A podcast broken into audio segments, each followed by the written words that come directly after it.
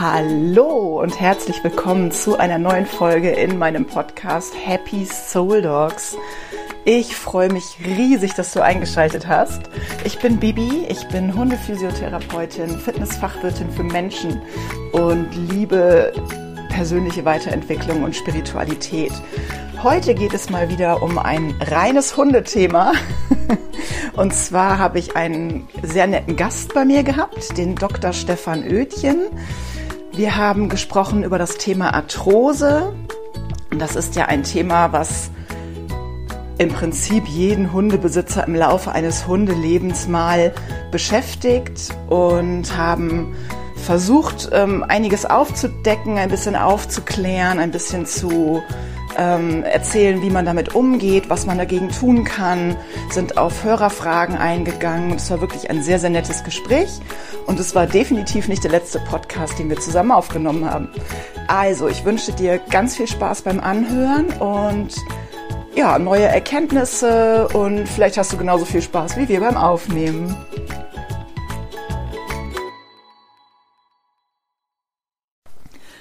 Ja, hallo Stefan, schön, dass du da bist. Magst du dich für die Leute, die dich eventuell nicht kennen sollten, einmal ganz kurz vorstellen? Na klar, kein Problem. Also ich freue mich erstmal, dass ich hier bin. Also mein Name ist Stefan Oetjen. Ich bin selber Fachtierarzt für Kleintiere, arbeite noch als Tierarzt in einer Tierarztpraxis in Trier und bin nebenbei selbstständig oder auch hauptberuflich selbstständig als Physiotherapeut und Chiropraktiker beim Hund und äh, beschäftige mich eben halt viel mit dem ganzen Thema Bewegungsapparat äh, beim Hund, bei der Katze und deswegen reden wir heute mal über das Thema Arthrose. Ja, perfekt. Super. Dann habe ich ja den absoluten Fachmann hier sitzen. Das ist wunderbar. Dann fangen wir doch erstmal an. Genau. Unser Thema heißt ja Arthrose und Co. Kannst du einmal für die, ähm, für die Leute, die es nicht wissen, einmal erklären, was ist denn Arthrose überhaupt? Arthrose oder beziehungsweise auch Arthritis ist eigentlich eine schmerzhafte Gelenksentzündung und die entsteht durch äh, irreparable Schädigungen des, des Knorpels. Also jeder, jeder Knochen ist ja mit einem Knorpel oder jedes Gelenk ist mit einem Knorpel überzogen und es kommt eben halt durch irreparable, irreparable Schädigungen, Entschuldigung, habe ich gestolpert, ähm, zu Gelenksknorpelschäden zum Konsistenzverlust des Knorpels und äh, dadurch versucht der Körper natürlich das auszugleichen, indem er so, sogenannte Osteophyten bildet, das sind Knochenbildungszellen und damit verknöchert das Gelenk. Und dann haben wir die typischen Veränderungen an den Gelenken, die man auch röntgenologisch nachweisen kann. Und dann sprechen wir von Arthrose im weiter fortgeschrittenen Stadium, am Anfang mehr von Arthritis, aber es kann auch noch andere Ursachen haben. Was für Ursachen kann es denn haben? Ja, die Ursachen sind vielfältig. Also äh, Arthrosen entstehen, können entstehen durch ein zu schnelles Wachstum und äh, sie können entstehen durch nicht ausgeheilte Verletzungen. Sie können durch angeborene oder erworbene Fehlstellung der Gelenke entstehen. Zu, durch, oder durch Fehlbelastung der Gelenke.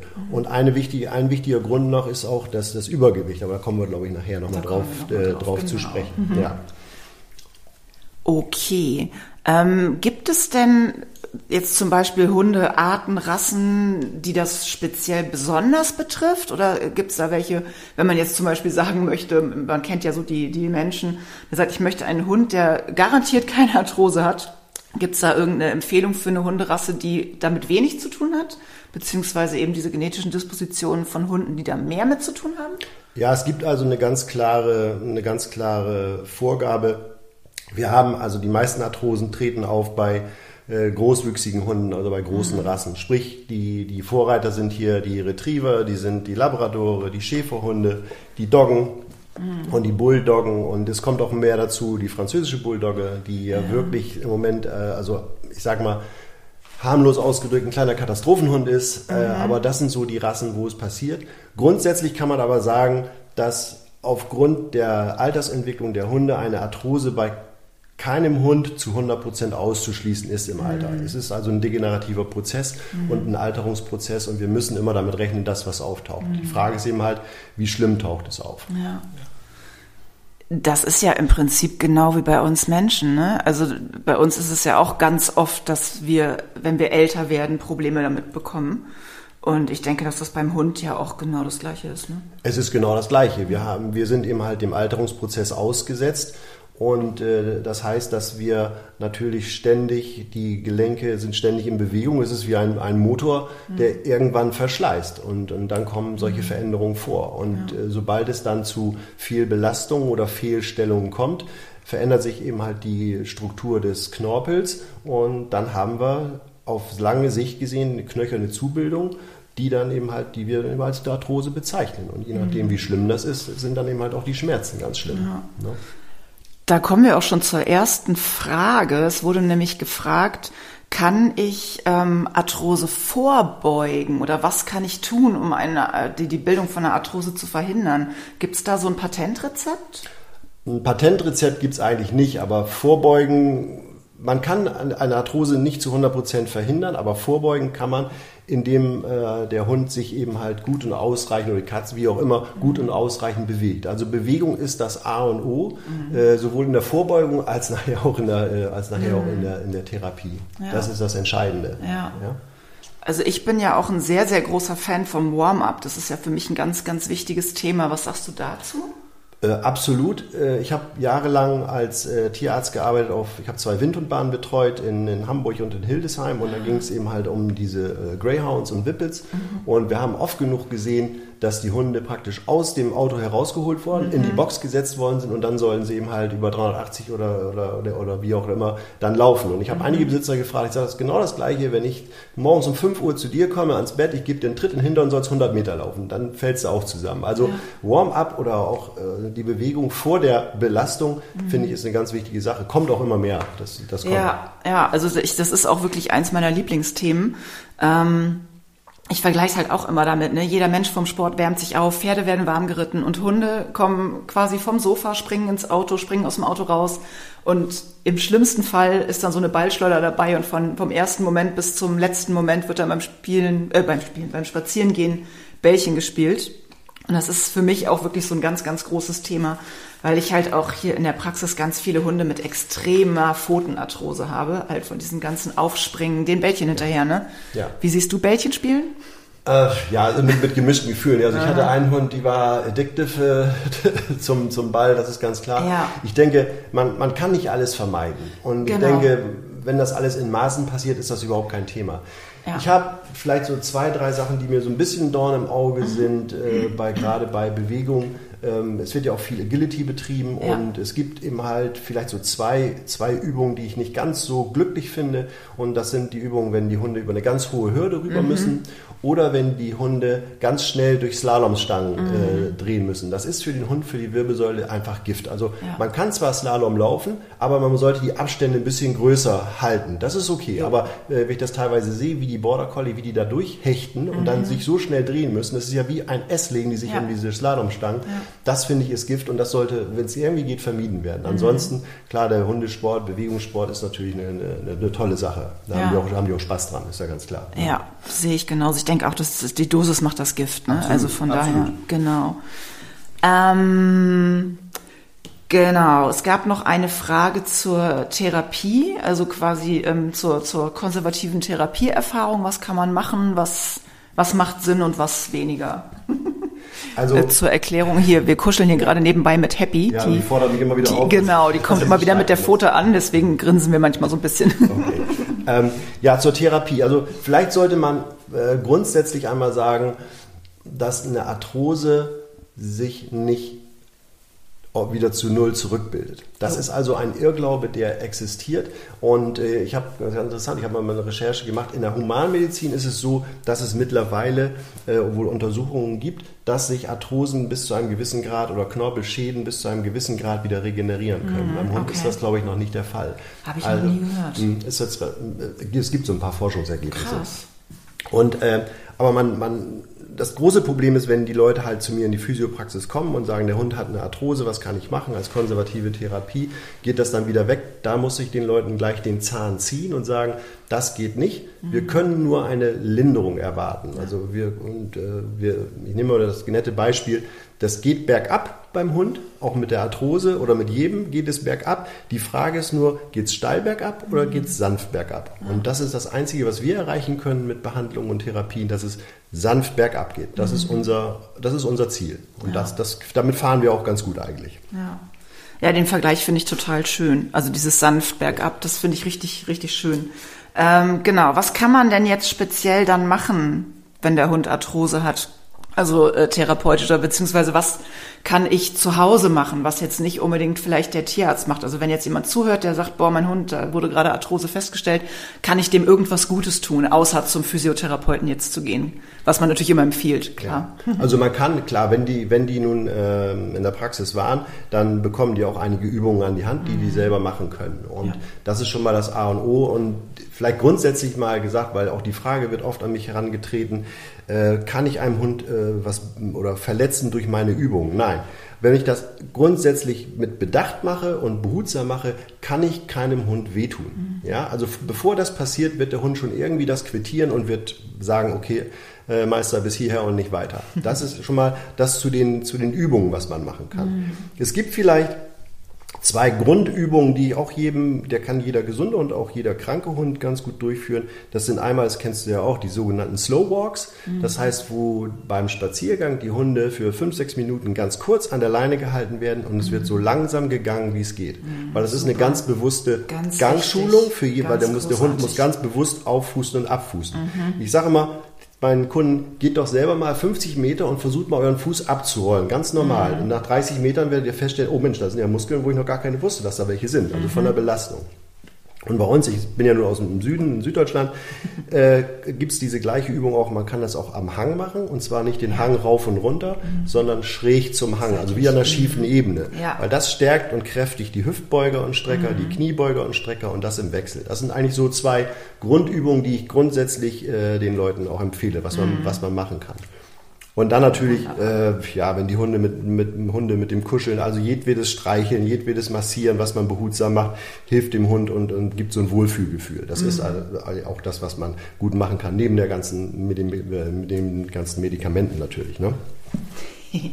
Sehr gut, da leitest du schon direkt ein auf die nächste Frage. ähm, gibt es irgendwelche Medikamente, die man geben kann, die jetzt vielleicht so eine sanfte Abstufung sind zu dauerhaften ähm, Schmerzmitteln vom Tierarzt? Ja, es gibt ja, ähm, also die, sagen wir so, die, die erste erste Priorität ist einmal drauf zu legen auf das Gewicht. Das ist vielleicht mal, ja. bevor man Medikamente einsetzt. Das ja. ist vielleicht ein ganz, ganz wichtiger Punkt, weil doch sehr viele Hunde äh, übergewichtig sind. Ja. Also auch in der Humanmedizin sagt jeder Orthopäde, bevor es in die Schmerzmedikamenttherapie gibt, versuch erstmal abzunehmen. Mhm. Das ist dann erstmal das A und O. Gut. Das zweite ist, es kursieren ja mittlerweile ganz, ganz viele Futterzusatzstoffe und auch ja. so alte Hausmittelchen, angefangen vom Kurkuma oder Ingwer, also gelber mhm. Ingwer oder normaler Ingwer, der ein bisschen entzündungshemmend wirkt. Dann gibt es eben halt die Teufelskralle. Da muss man wissen, dass wenn man das dazu führt, dass das zwei, drei Wochen dauern kann, bis mhm. das langsam anschlägt, also nicht zu schnell aufgeben. Ja. Dann gibt es die ganzen Grünlippmuschelpräparate, mhm. die auf dem Markt sind. Auch das ist eine gute äh, Futterzusatz äh, Komponente, wo man praktisch eine Linderung, eine kleine Stellschraube drehen kann. Mhm. Ja? Und dann kommen eben halt auch Homöopathika als Medikamente dazu, wie zum Beispiel Azil oder Traumel, kennt auch jeder ja. für die Langzeit- bzw. Kurzzeittherapie, was auch sehr, sehr gut funktioniert. Und dann geht es eben halt natürlich weiter. Ja. Das ist immer die Frage, wie weit die Leute das dann machen wollen und genau. wie die bereit sind, welche Sachen auch zu machen ja, in genau. der Schmerztherapie. Ja. Ne? Gut, das mit dem Übergewicht ist auf jeden Fall, finde ich, ein ganz, ganz wichtiger ja, Hinweis. Absolut.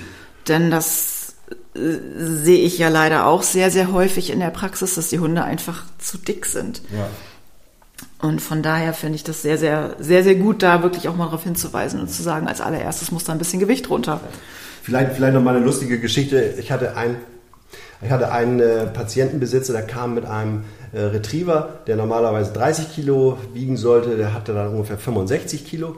Und der sagte zu mir am Telefon oder auch noch hat er es nochmal in der Praxis wiederholt, ja, er hätte das gesehen damals noch, als der Tamahanken lebte, der hätte so einen Hund an den Schwanz gezogen und dann wäre er wieder gelaufen. Ich sage ja, Meister, das äh, war wahrscheinlich eine absolute Ausnahme, aber ich sage, bei deinem Hund haben wir hier ganz andere Probleme. Also mhm. man muss wirklich man muss wirklich auch äh, den Leuten in, ins Gewissen reden, obwohl ich weiß, dass das manchmal ein sehr, sehr sensibles und schweres Thema ist. Ja. Aber man muss ja daran denken, es geht ja nicht um das Ego für mich als Therapeuten oder um das Ego des Besitzers, mhm. sondern letzten Endes geht es um das Wohl des Hundes. Und ja. das muss man ganz klar, ganz klar in den Vordergrund stellen.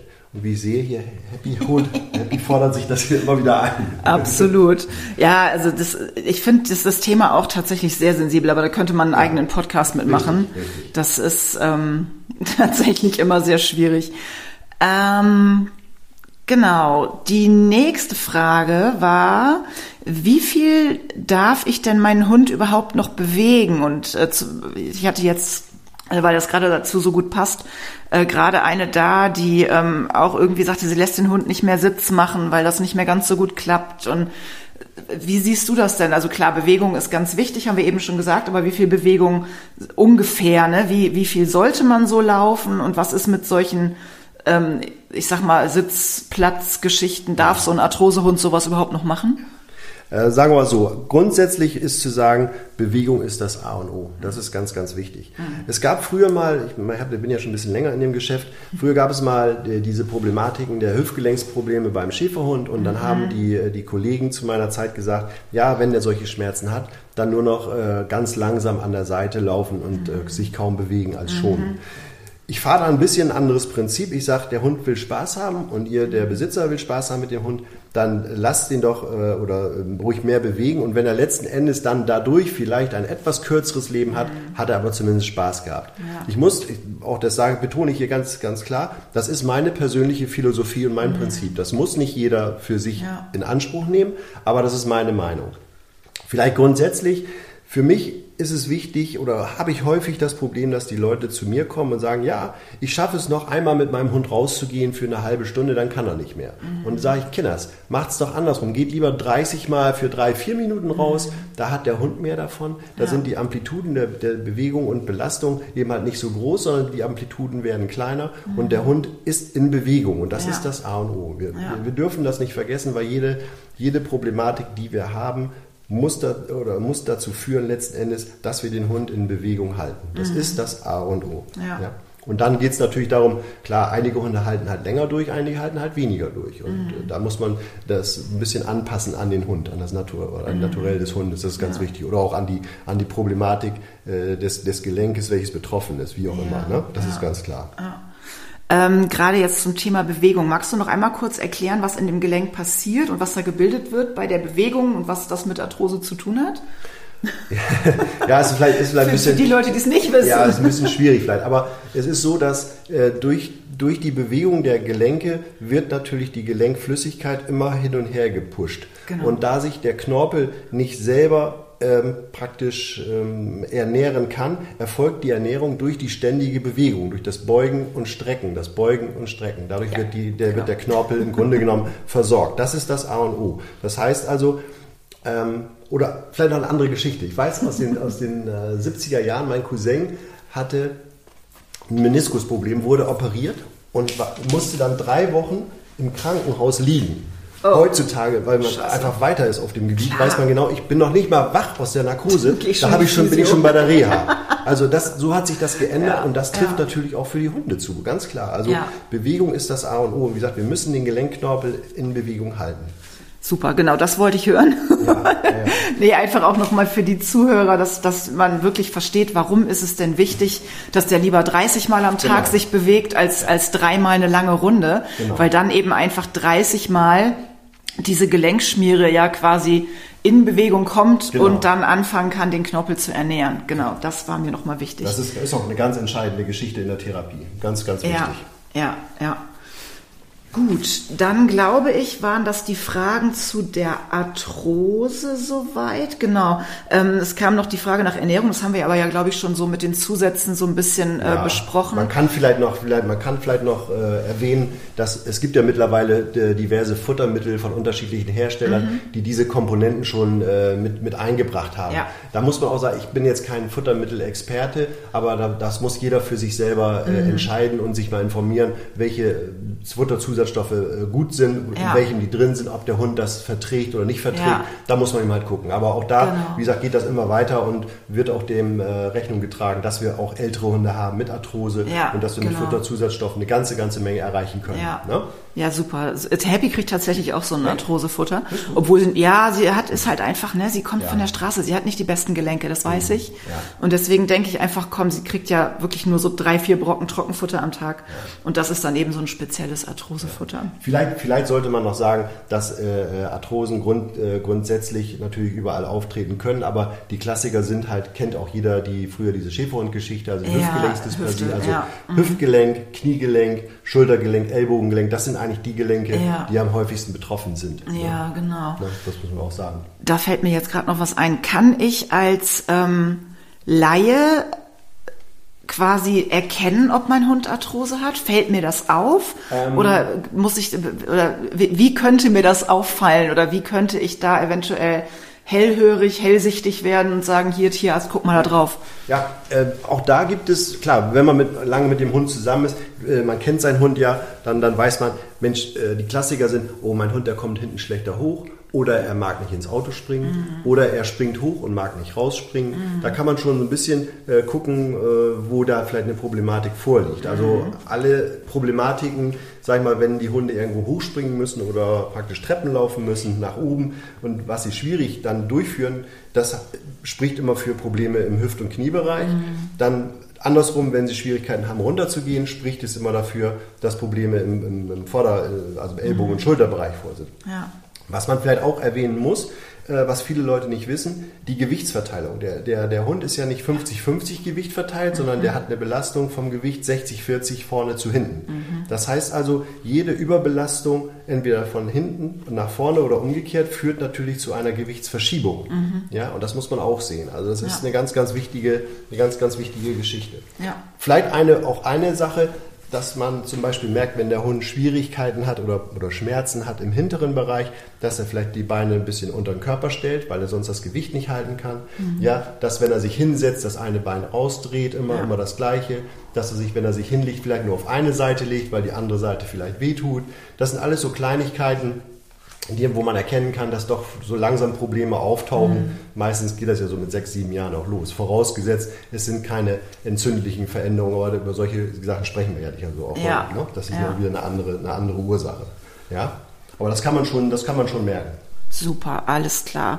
Ähm, möchtest du noch irgendwas zur Arthrose hinzufügen? Sonst würden wir jetzt mal zu und Co. kommen langsam. Ach so, äh, ja, ich meine, man könnte da noch länger, länger drüber sprechen, aber ich Ja. glaube, wir haben das Gros, äh, das Gros jetzt eigentlich, eigentlich so ein bisschen abgehandelt. Ich glaube, Ja. dann kann jeder was mit anfangen. Das denke ich auch. Und ja. sonst kann man ja auch nochmal nachfragen, ist ja, ist ja überhaupt Genau, kein, wir ist können ja auch noch einen neuen. Podcast Ja, klar, kein Problem.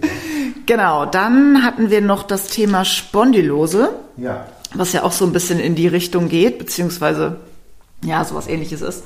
Magst du da noch mal kurz erklären, was das ist und wie das passieren kann? Ähm, vielleicht? Ja, also es gibt ja diese weitläufige Begriff der Spondylose oder, oder fachmännisch ausgedrückt Spondylosis deformans. Das heißt, es sind Veränderungen an den Wirbelkörpern entlang der Wirbelsäule. Und diese Veränderungen treten meistens da auf, wo doch eine hohe Beweglichkeit ist. Also der Klassiker ist immer Übergang Brust-Lendenwirbelsäule, Lendenwirbelsäule zum Kreuzbein hin. Das sind so die beiden Klassiker. Ne? Und klar, entstehen können, oder man hat ja natürlich viele, viele Erklärungen gesucht, warum die nun gerade da entstehen. Eins habe ich gerade gesagt, durch die übermäßige Beweglichkeit. Eine andere Idee, die dahinter steckt, ist, dass natürlich jeder Hund oder auch, auch wir sind in Segmente eingeteilt. Das heißt also, die Nerven, ähm, die austreten aus den seitlichen äh, sagen wir, kleinen Löchern an der Wirbelsäule, versorgen immer kleine Segmente. Und diese Segmente äh, beziehen sich auf die Haut, auf die Muskeln, auf die Organe in diesem Bereich. Das heißt also, sowohl wenn Schäden in der Haut auftreten können, können die praktisch auf die Wirbelsäule reagieren oder das kann sich an der Wirbelsäule äußern. Es kann aber auch die Problematik von der Wirbelsäule auf die Organe austreten. Das geht also, glaube ich, immer wieder hin und her. Das ist die nächste Erklärung, die ähm, da eine, eine, große, eine große Rolle spielt. Und dann haben wir aber noch, wo vielleicht ganz wenige dran denken, wir, der Hund oder wir alle sind ja alle dem Gesetz der Schwerkraft ausgesetzt. Ja, das heißt also der Hund und wir müssen ständig gegen die Schwerkraft anarbeiten. Und jetzt stellen wir uns den Hund mal vor, als wie so eine kleine Bierbank, das kann vielleicht jeder nachvollziehen. Und links und rechts sind die Vorderbeine und die Hinterbeine. Und der, der praktisch der mm, fragilste Punkt in der Bierbank ist, wenn sich jemand auf die Mitte setzt. Mhm. Und wenn wir das mal simulieren, wenn sich jemand auf die Mitte der Bank setzt, als Schwerkraft, dann wissen wir, irgendwann geht die Bewegung nach unten. Dann wird mhm. aus, dem, aus, dem, aus dem Rechteck wird ein kleines M und dieses M ist genau an der Übergang zwischen Brust- und Lendenwirbelsäule und das heißt, dass genau an dieser Stelle alleine durch die Schwerkraft irgendwann der Körper versucht dagegen zu regulieren, indem er dann Knochen dazu bildet. Und das mhm. ist genau diese Spondylose am Übergang äh, ja. zur Brustwirbelsäule, Lendenwirbelsäule. Das kam mir so in den, in den letzten Wochen auch nochmal so, weil ich immer drüber nachgedacht habe, Mensch, Kinders, wieso ist immer da gerade auch ganz speziell eine Spondylose? Und das hat mhm. viele, viele Ursachen, kann viele Ursachen haben, aber man darf auch nicht äh, außer Acht lassen das Gesetz der Schwerkraft. Ganz klar. Ja, das schreit mein Fitnessherz gleich auf. Das heißt, wenn ich jetzt mit meinem Hund ein gezieltes Bauchtraining machen würde, würde ich ja dadurch, dass ich die Bauchmuskulatur straffe, den Rücken ein bisschen aufwölben. Würde das was bringen? Ähm, ja, würde eine, eine Kleinigkeit äh, bringen, wahrscheinlich, weil man muss sich äh, vielleicht vorstellen, dass jeder Wirbelkörper ähm, praktisch von mit einem ganz langen Band, mit dem, mit dem äh, ventralen Band verbunden ist. Das geht yes. ja von entlang der ganzen Wirbelsäule. Mhm. Man kann sich das vielleicht so vorstellen, wenn man, wenn man Dominosteine aneinander aufreiht auf einem Klebeband mhm, und das genau. Band dann hochhebt, dann genau. sieht man, so ähnlich ja. ist das untere genau. Band. Ja. ja. Und dieses Band hat auch eine gewisse Elastizität oder auch eine mhm. gewisse, ähm, sag mal, auch eine gewisse Dehnbarkeit. Ja. Und die lässt auch im Alter nach. Also auch das ist ein Punkt, wo dann die praktisch die, die Stabilität der Wirbelsäule oder der Wirbelkörper nachlässt mhm. und das auch nach unten hin dann zu Veränderungen der, der Wirbelkörper führt, also sprich ja. der Spondylose führt, ja, ne? Ja. ganz klar.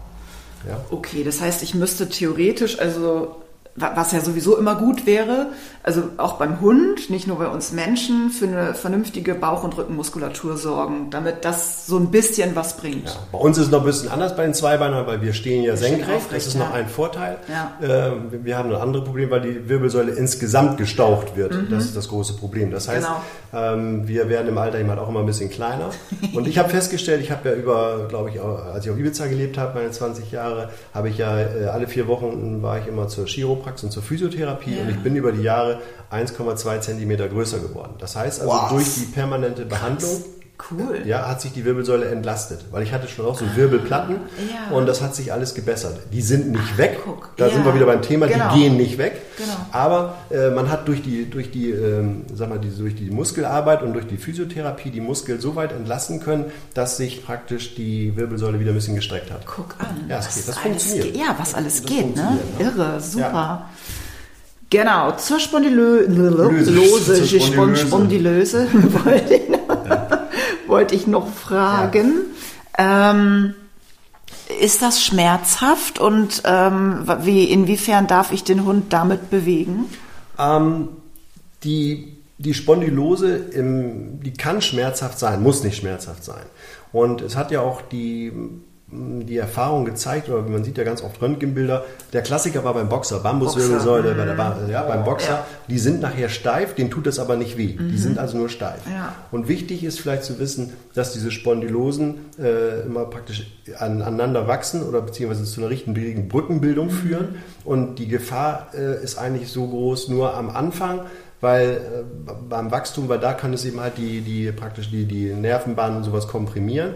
Und nachher, wenn die Brücken geschlossen sind und die Bewegung ist eigentlich ausgeschlossen zwischen den beiden Wirbelkörpern, dann ist die Gefahr, dass da schmerzhafte Prozesse auftauchen, relativ gering. Mhm. Dann kommen wieder andere Problematiken, können dazu kommen. Das heißt, der Wirbelkörper, die, der Wirbelkörperschluss erfolgt. Es kann einen Druck auf die Bandscheibe geben, es kann ein Bandscheibenvorfall kommen. Das sind dann wieder so andere Folgeprozesse. Ne? Aber zur, zur Frage, ob die Spondylose schmerzhaft ist, eigentlich nur im Anfangsbereich. Und wenn die Hunde sich natürlich extrem bewegen, drehen, wie auch immer, dass diese Knochenpiken aneinander reißen oder in die Muskulatur ein bisschen problematisch sind, dann tut es natürlich mal weh. Ne? Ja.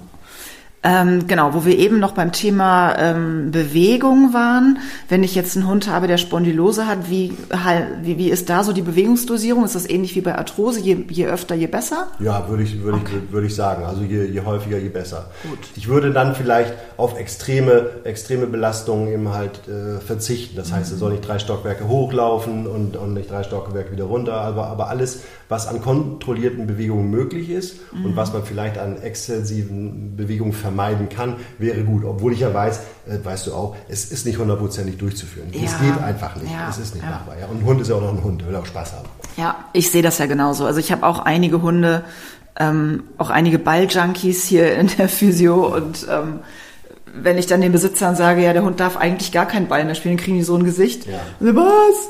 Das ist sein Leben. Und natürlich nimmt man so einem Hund dann nicht sein Leben weg, ne, sondern man dosiert es einfach ein bisschen genau. anders. Dass er keine 200 Bällchen mehr holt auf der Runde, sondern vielleicht nur noch 20. Ja.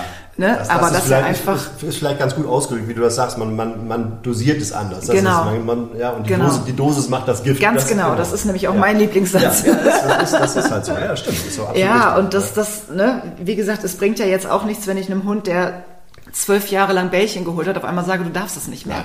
Das, also da, da finde ich auch, muss man immer so ein bisschen gucken. Klar möchte ich, dass der Hund lange gesund bleibt, ja. aber ich möchte halt auch, dass sein Seelenheil irgendwie bestehen bleibt. Fällt mir noch ein Beispiel ein. Ja. Ich habe bei Wiebitzer Squash gespielt und mein Squashpartner, englischer Squashpartner, war 20 Jahre älter als ich, also der war dann schon äh, 80. Und ähm, der hatte auch Probleme gehabt mit, seinem, mit seinen Knien muskulär und er war dann bei einem Orthopäden auf Ibiza, der mhm. war 30 Jahre alt und der hat dann gesagt, ja, am besten der, der hört auf mit dem Squash spielen.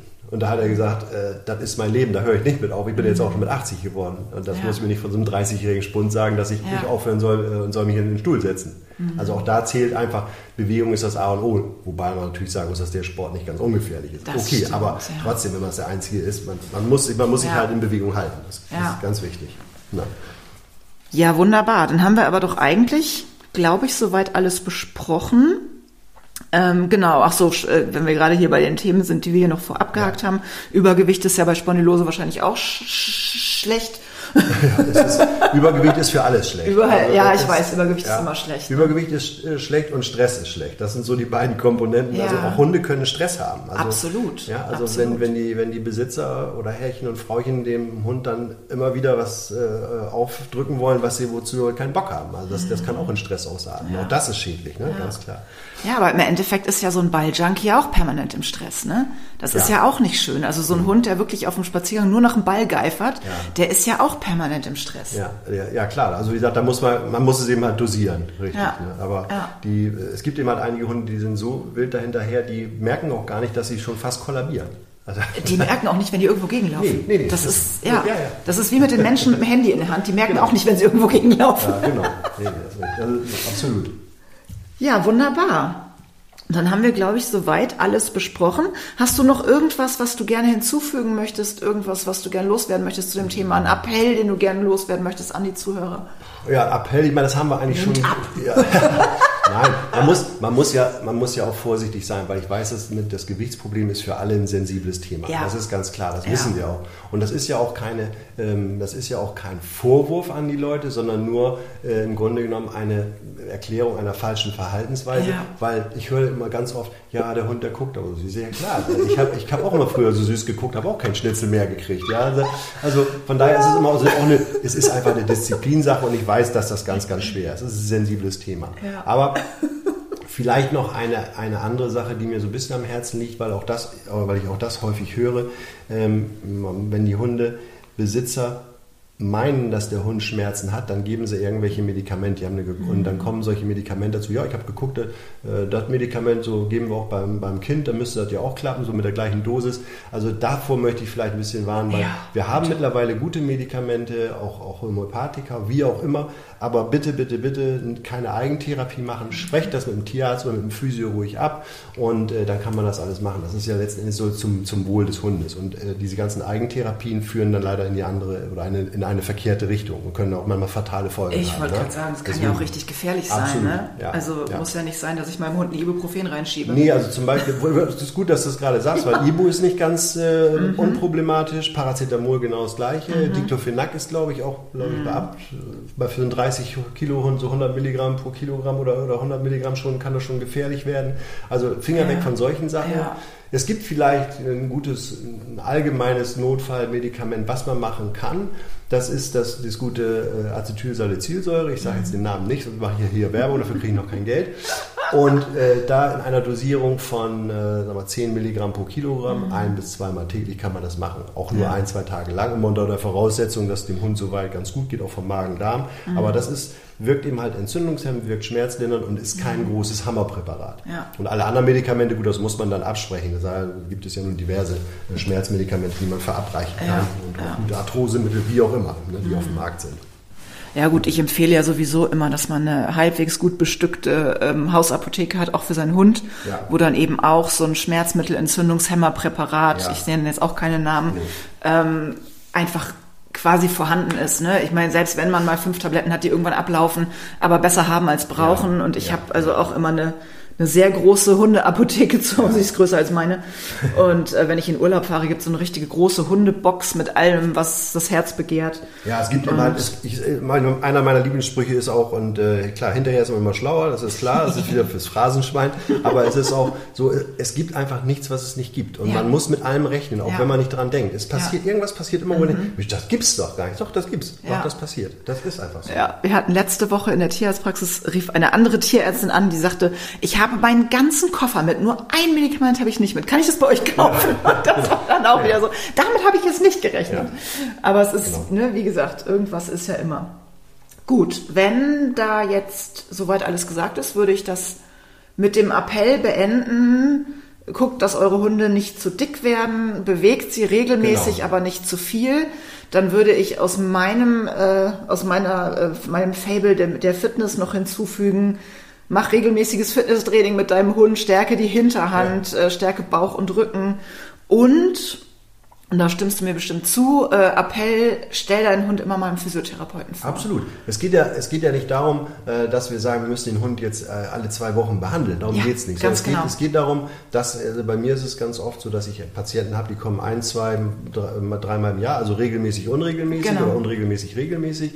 Und dann fragen sie nach, Mensch, Oetjen, hast du nicht noch einen Tipp für eine Übung, die wir zu Hause machen können? Genau. Und, und die sind aber auch dann so und machen das und ja. kommen dann nur, sagen, oh, mit check den Hund nochmal durch und kannst mir noch vielleicht ein, zwei Übungen sagen. Das ja. ist also so verstehe genau. ich eigentlich die Zusammenarbeit mit dem Besitzer. Ja. Weil es doch, ich weiß, ich kenne viele, viele Kollegen, die auch dann sagen, ja, äh, es gibt immer Terminprobleme und Schwierigkeiten, die sagen, ja, sie müssen jetzt erstmal zehnmal zu mir kommen und dann kann ich ihnen vielleicht helfen. Also das finde ich auch ein bisschen schwierig. Das, das ist eigentlich, sollte man nicht machen. Ja. Und, und, das, und das stärkt auch nicht gerade das Vertrauen zwischen Kunde mhm. und, und, äh, und Therapeut. Also ja. bei mir, ich handhabe das ganz offen, du ja genauso.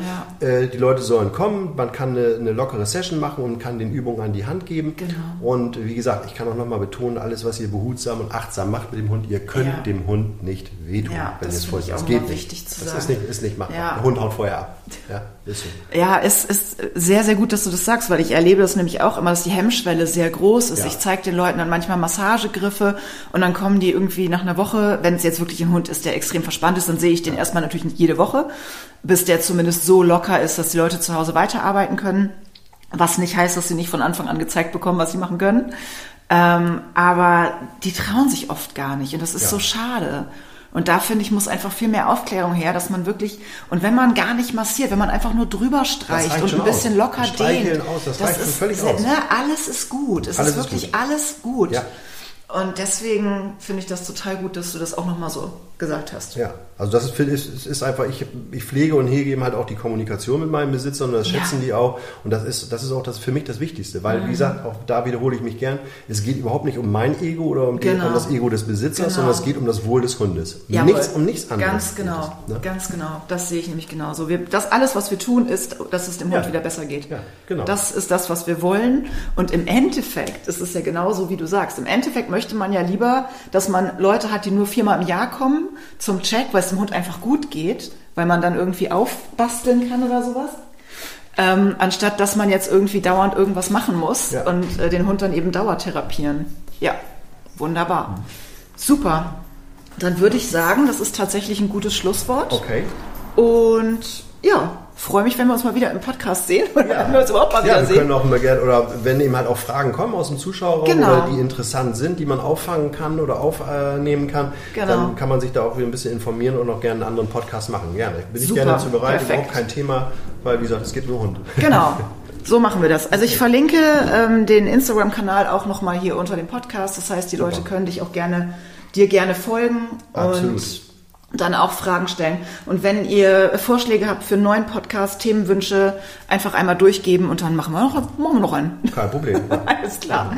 Okay. Super, danke, dass du da warst. ja, vielen Dank, dass ich hier sein durfte.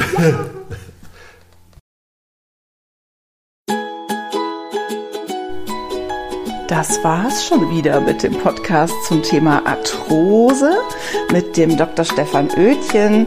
Es ist Wahnsinn, wie die Zeit verfliegt mit so netten Gesprächspartnern. Das ging mit Perdita ja genauso. Ich hoffe, es hat dir Spaß gemacht zuzuhören. Ich hoffe, du hast vielleicht die eine oder andere neue Information daraus ziehen können und falls du einen Hund mit Arthrose hast, weißt du jetzt ein bisschen besser damit umzugehen. Und ja, ich würde mich freuen, wenn du ähm, den Podcast abonnierst, ähm, mir folgst auf Instagram, auch dem Doc Stefan gerne auf Instagram folgst. Den findest du bei Instagram unter Doc Stefan Official. Ich verlinke dir das aber alles auch nochmal hier unter dem Podcast, sowohl meinen Instagram-Account als auch seinen. Und ja, seid gespannt. Also es kommt bestimmt noch einiges mehr, sowohl von Stefan als auch von mir. Und ich danke dir ganz herzlich fürs Zuhören, ganz herzlich für die Fragen, die du eingereicht hast und freue mich immer wieder auf diesen Podcast und freue mich ganz besonders, wenn er dir gefällt und wenn du zuhörst und vielleicht sogar ein bisschen was davon lernst. Bis zum nächsten Mal, deine Bibi.